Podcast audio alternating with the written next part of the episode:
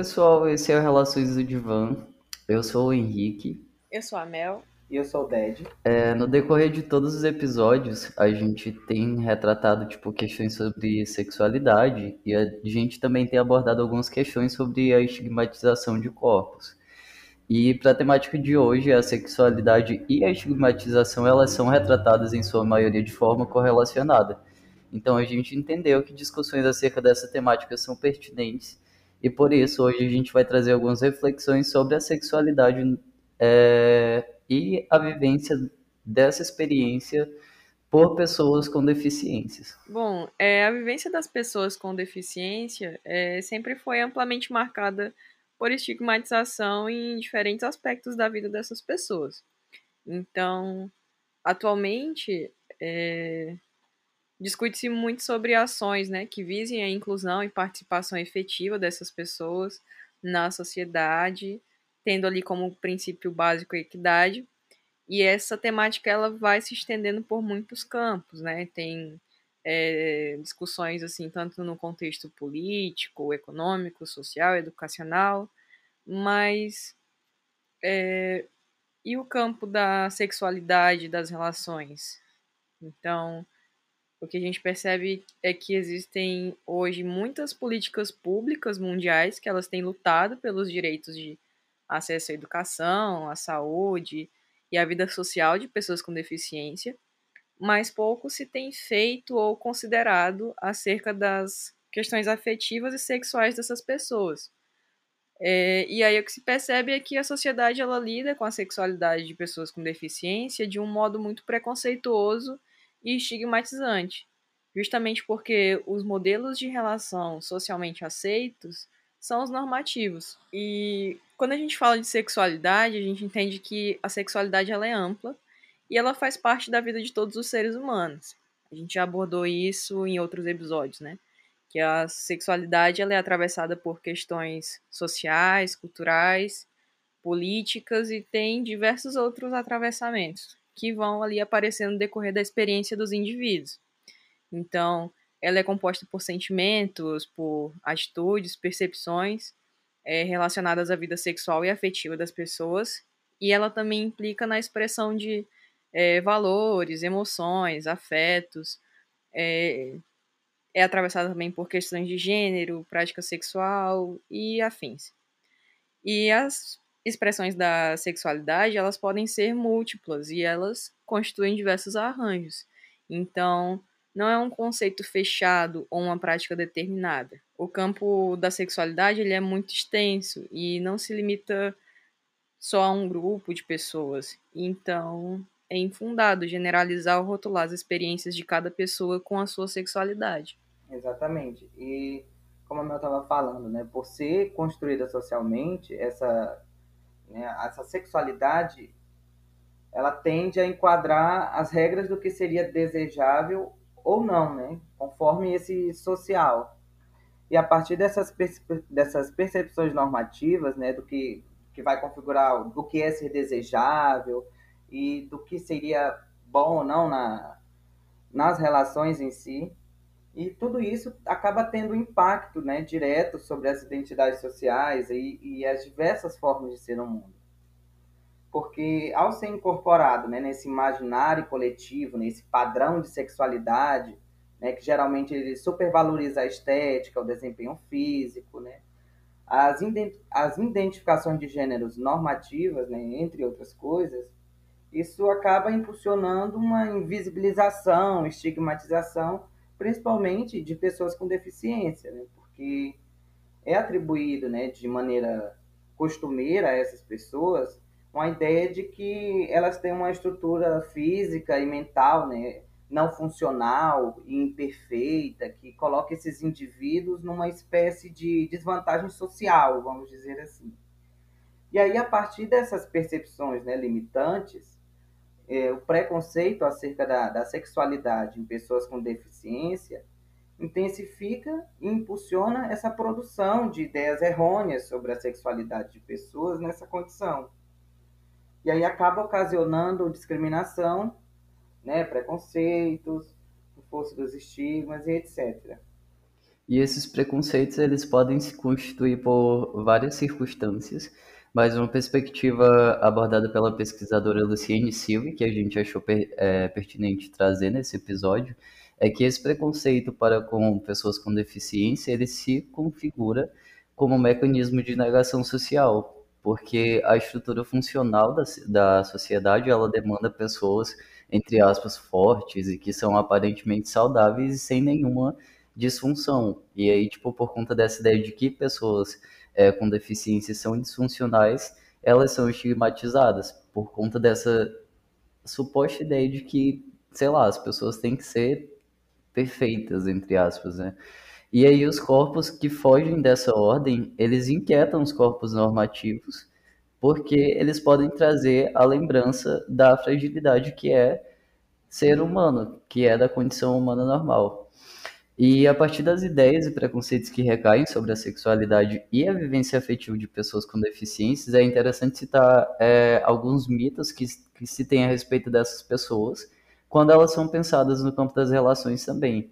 E esses mitos, eles normalmente mantêm discursos e crenças que existem apenas para manter e reproduzir relações de dominação sobre a expressão da sexualidade dessas pessoas.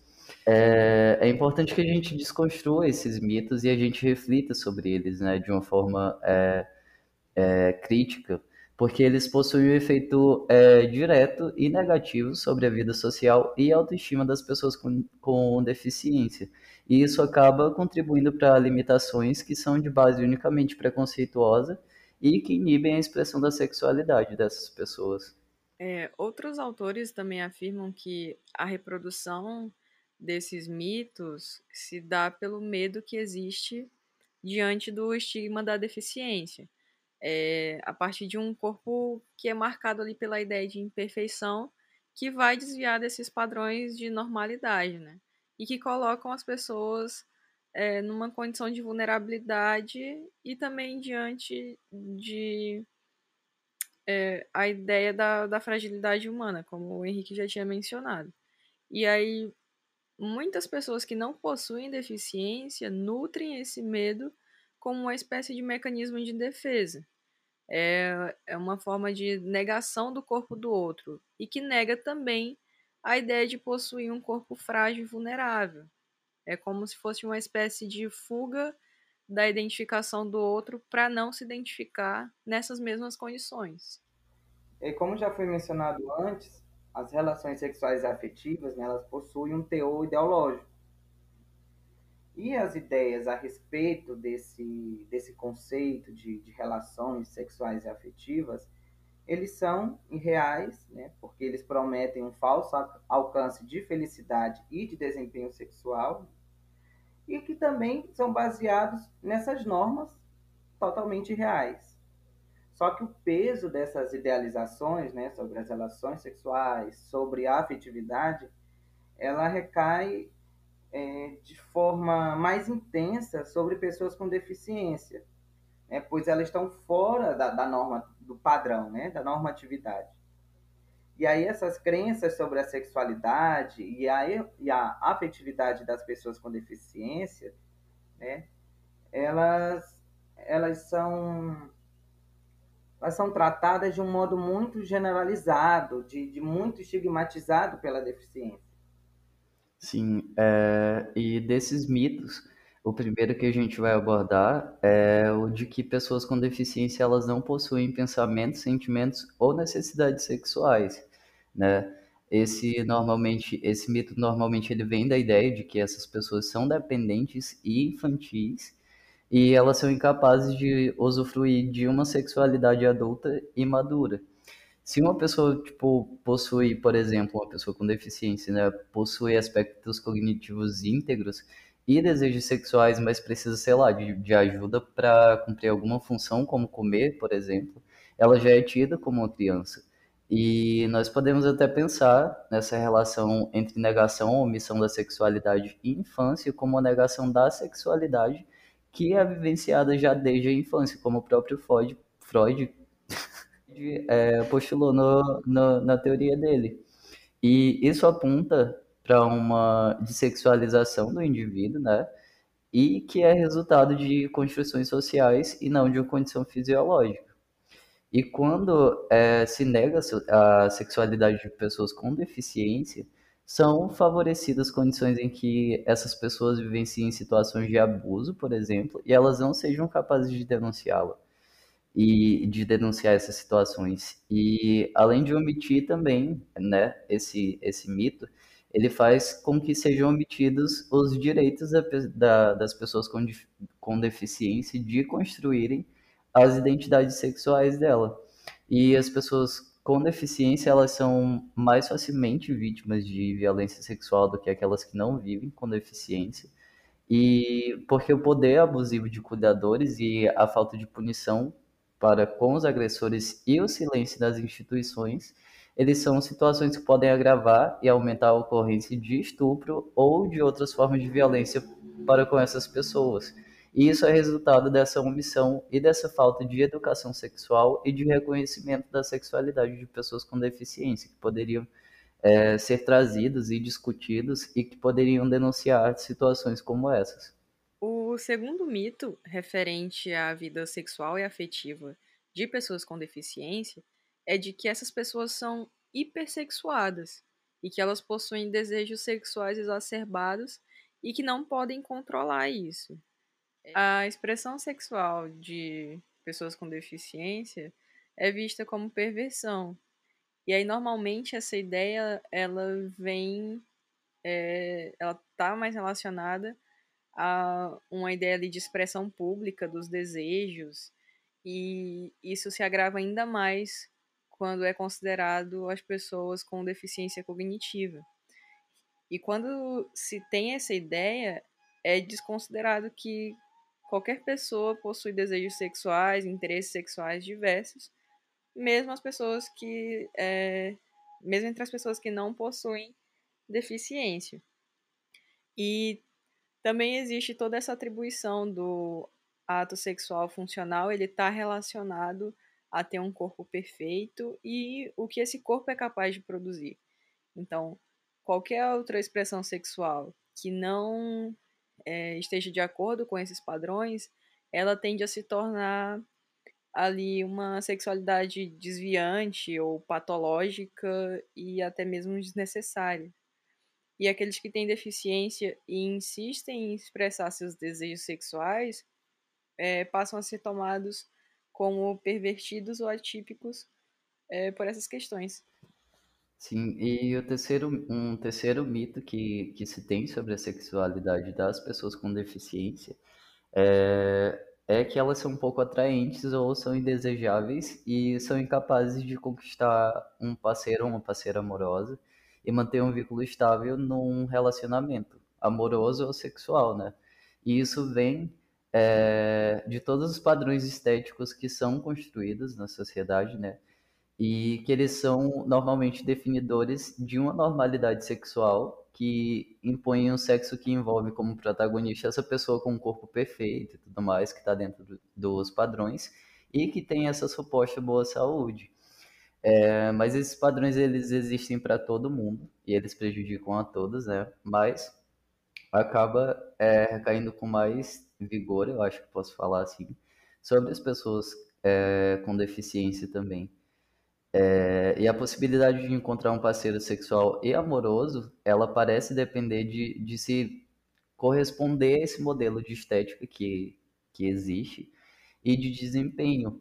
Mas isso não impede que pessoas com deficiência possam se relacionar amorosamente e de um modo satisfatório e gratificante, de construir relações sexuais, é, relações é, afetivas e sexuais saudáveis para muitas pessoas, parece que a deficiência ela, ela sobrepõe a questão sexual e é como se o corpo deficiente ele aparecesse antes do, do corpo sexual. E ele, é, essa ideia, ela in, é, inviabiliza a satisfação é, da sexualidade própria de pessoas com deficiência. E, e as dificuldades de relacionamento que existem, tipo, nas relações amorosas que vão se constituindo, elas existem tanto para pessoas com deficiência quanto para pessoas que não têm deficiência. E a deficiência ela pode representar um estigma que prejudica a imagem para com o outro, é, mas não impede a pessoa de encontrar alguém que que possa amá-la e que também é, possa amar essa pessoa. E essas dificuldades da, da vida marital, elas existem para pessoas com deficiências, né? E não existe, mas não existe nenhuma prova ou, ou evidência de que pessoas com deficiência elas separam ou rompem relacionamentos com mais frequência do que pessoas que não têm deficiência, por exemplo. E essa crença, ela se baseia muito no preconceito de que essas pessoas elas não podem ser desejáveis, né? Por conta de todos esses padrões e todas essas ideias que existem sobre é, a ideia de, de quem pode construir um relacionamento ou não. E aí essas pessoas, elas é, são tidas como pessoas que não podem, não podem ser desejadas é, para as outras pessoas e que se relacionar amorosamente com uma pessoa com deficiência seria algo deplorável e, sei lá, quando elas são vistas no relacionamento é como, como se o parceiro sexual, a parceira, sei lá, ela tivesse, sei lá, fazendo um, ato de piedade por essa pessoa. E toda a sociedade alimenta esse estigma, né? É, outro mito que se tem é que as pessoas com deficiência não conseguem usufruir o sexo e são pessoas que têm sempre disfunções sexuais relacionadas a desejo, a excitação e ao orgasmo. É, então, a deficiência ela pode ou não comprometer alguma resposta sexual, mas isso não impede a pessoa de ter a sua sexualidade de viver prazerosamente ela. Então, essa questão ela vai retornar novamente ali para a crença de um sexo ideal ou funcional e geralmente é retratado nessas relações sexuais normativas a ideia de não haver nenhuma dificuldade na relação. E a prática sexual que não é completa com esses atributos né, é, idealizados é, tende a ser repreendida ou desconsiderada. Outro, outra questão é, comum é a ideia de que o sexo é uma atividade espontânea e algo natural que vem ali com a ideia de um amor verdadeiro e tal. E isso afeta todo mundo que busca é, a satisfação sexual a partir de modelos idealizados. E no caso de pessoas com deficiência, que precisam realizar planejamento e adequações no ambiente para ter relações, acaba se tornando um problema ainda maior porque nessas condições o sexo ele nunca seria espontâneo. E isso é, inviabiliza né, a possibilidade de sentimentos de prazer e satisfação sexual quando se está é, atrelado a esses modelos idealizados. E isso deixa evidente que a sexualidade ela é um fator social e cultural. Então, aprende-se em várias culturas o sentido de prazer, de desejo, do erotismo e vai se atribuindo significados diferentes para o que se define como amor, fidelidade, é, paquera e diversas outras configurações ali de, de relação. Mas a própria sociedade ela dificulta que pessoas com deficiência elas exerçam a sexualidade porque elas não disponibilizam igualdade para todos nas suas configurações. Outro mito que existe sobre é, a vivência da, das relações amorosas e sexuais é, sobre as pessoas com deficiência é de que é, é o, o tabu da reprodução, porque para essas pessoas é sempre uma problemática, porque ou elas são estéreis ou elas podem gerar filhos com deficiência ou não, e elas têm essa ideia também de que elas não podem ter essa responsabilidade de cuidado para com esse filho ou com, com um filho que possa tipo dividir uma relação com uma pessoa com deficiência. É, e em muitos casos, a deficiência ela pode até prejudicar a vida reprodutiva né, das pessoas, é, tendo uma redução né, da fertilidade ou de problemas correlacionados, mas a infertilidade não torna essas pessoas sem desejos sexuais e sem desejos, sei lá, de uma paternidade ou de uma maternidade e nem impede essas pessoas de manter um vínculo afetivo sexual prazeroso e satisfatório. Né? E de qualquer forma, muitos casais não deficientes, eles também têm essa dificuldade, né, para ter filhos. E de qualquer forma, muitos casais que são formados por pessoas que não possuem deficiências, eles também têm dificuldades, né, para para ter filhos às vezes. Então, não é uma questão, tipo, unicamente de pessoas com deficiência, mas infelizmente não é incomum que essa ideia seja imposta às pessoas com deficiência, né, de uma vida de abstinência é, ou de submeter também essas pessoas a procedimentos invasivos, como uma esterilização, por exemplo. E esses procedimentos, é, normalmente, eles são desnecessários. E aqueles que se julgam mais capazes do que as pessoas com deficiência, eles deveriam se dedicar é, a processos educativos que ajudariam essas pessoas a usufruírem da vida sexual e afetiva de uma forma saudável, e não de negar a possibilidade de elas construírem uma vida sexual e, sei lá, reproduzir e ter filhos. E aí é, nesse, é importante salientar, né, que em relação à sexualidade, né, como os meninos estavam comentando, é, diversos autores eles ressaltam também a necessidade de um programa né, de orientação, de educação sexual, até para proporcionar maiores possibilidades de proteção perante situações de violência, né, tais como o abuso sexual. Porque assim é, essa negação da sexualidade né, das pessoas com deficiência ou né, a ideia de que essa manifestação da, da sexualidade né, seja algo perverso ou excessivo, né, ele está embasado nessa visão do corpo né, da pessoa com deficiência é, como muito distante dos padrões de beleza né, e de, de erotização valorizados socialmente. E essa negação ela pode é, propor, proporcionar eita, uma, uma maior vulnerabilidade né, de meninas e mulheres a situações de abuso sexual.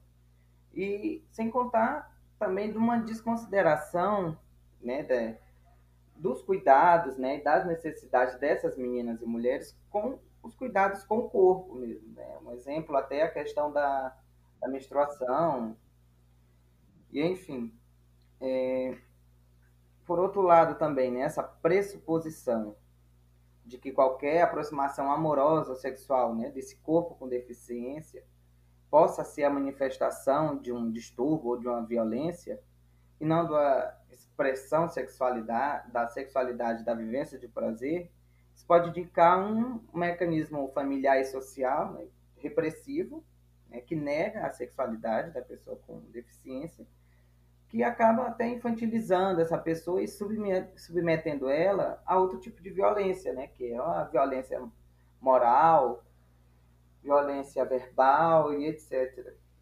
É uma negação de direitos e tudo mais essas pessoas, né?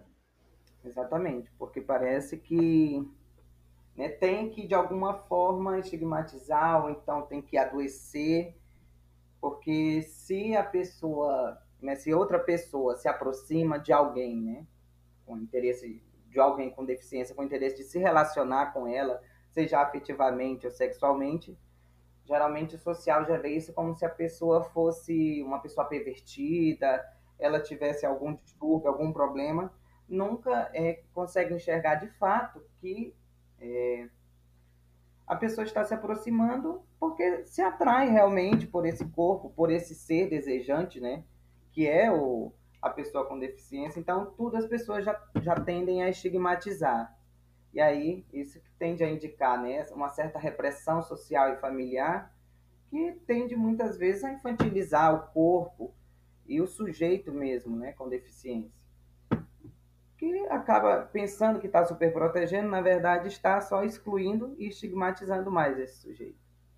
E aí, no que concerne a psicologia, né, nós já sabemos que a psicologia ela tem um compromisso pautado no combate né, à discriminação e a essa estigmatização das pessoas com deficiência.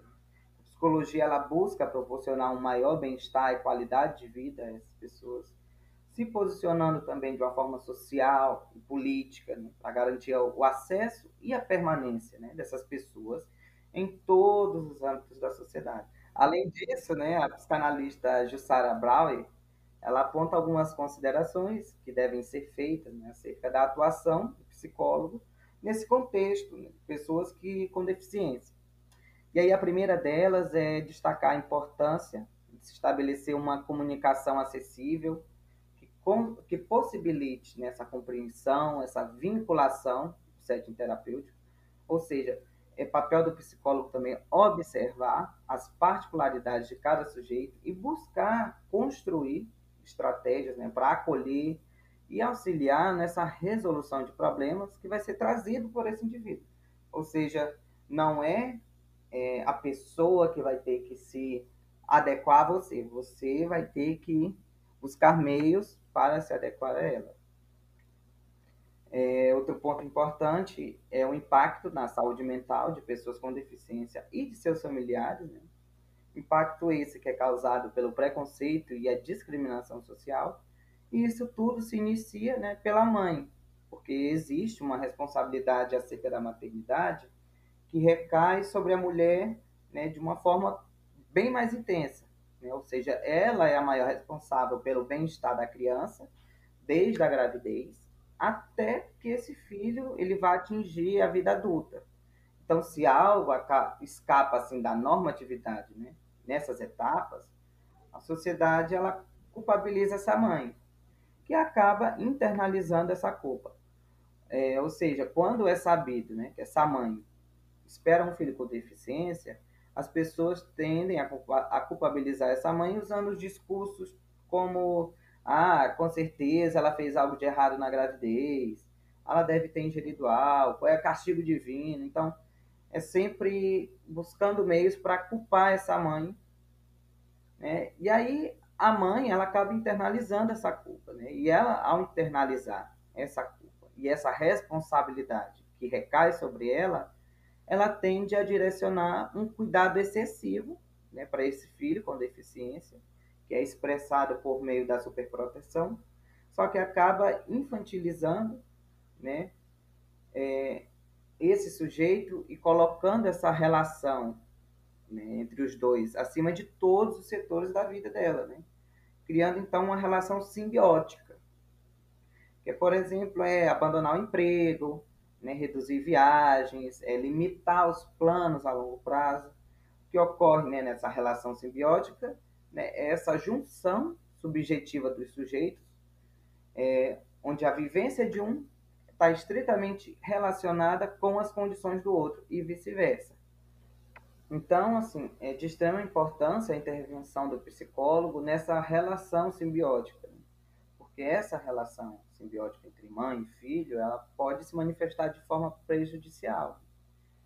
E é nesse processo terapêutico que vai se delimitar o espaço né, e a subjetividade de cada sujeito. É, cada sujeito né, com seus desejos, anseios, frustrações. E aí, ou seja, essa mãe, ela pode refletir né, sobre a responsabilidade e culpa né, internalizados decorrente do, social, e assim ela pode retomar planos e objetivos né, do seu próprio bem-estar e crescimento pessoal.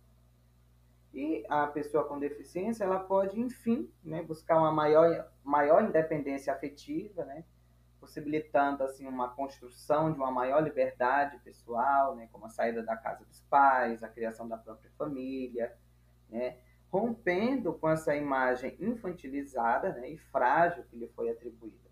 Então, o psicólogo ele age então nessa cisão dessa simbiose, né? então, que já o subjetivo deles estavam tão colados, então o psicólogo ele vai ali delimitar esse espaço? Os desejos, os anseios de cada um desses sujeitos.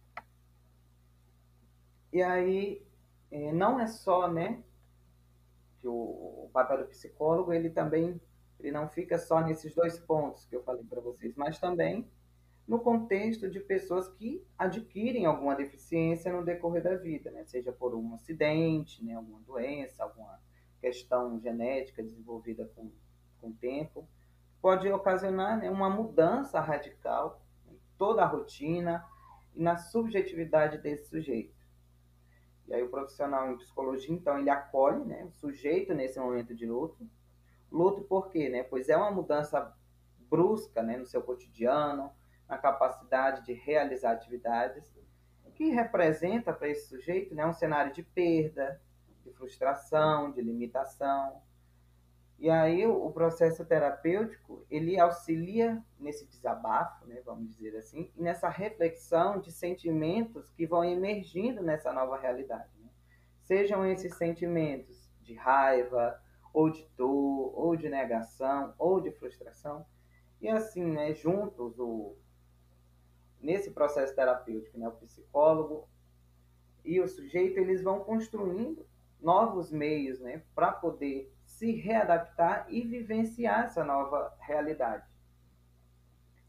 E aí, gente, por fim, né, agora vamos às indicações. Então, gente, a primeira indicação é o filme Ferrugem e Osso, de 2012. E ele fala da história né, de um treinador de boxe, que ele vive de trabalhos temporários, ele mora de favor na garagem da irmã dele. E aí ele acaba conhecendo e se conectando emocionalmente com uma mulher que sofreu um grave acidente. Ela, ela era cuidadora de baleias, se não me engano. E aí ela sofre um, um grave acidente de trabalho né, e acaba tendo as pernas amputadas né, enquanto trabalhava. E aí é, eles dois se, se relacionam, se conhecem, e, e no decorrer do filme tem toda essa questão dos tabus, da estigmatização, da adaptação dela né, a essa nova realidade, e etc. Ferrugem e Osso. É, e a outra indicação desse episódio é o filme Hoje Eu Quero Voltar Sozinho, que é, é uma produção brasileira de 2014. E conta a história de um adolescente com deficiência visual, né, que é o Leonardo, que tenta lidar com uma mãe super protetora e ao mesmo tempo ele tenta é, construir, é, conseguir é, essa autonomia. E aí chega o Gabriel, que é esse colega do, do, da escola dele, e aí eles começam a criar esse laço, tipo, e, e construir uma relação. E o filme retrata essa possibilidade, né, de uma afetividade entre pessoas. E é isso, tipo, seja as pessoas com deficiência ou não, todo mundo é capaz de construir um laço. E é isso, galera. Então é isso, gente. Que bom. Espero que vocês tenham gostado do episódio dessa semana né? E é isso, a gente se vê semana que vem.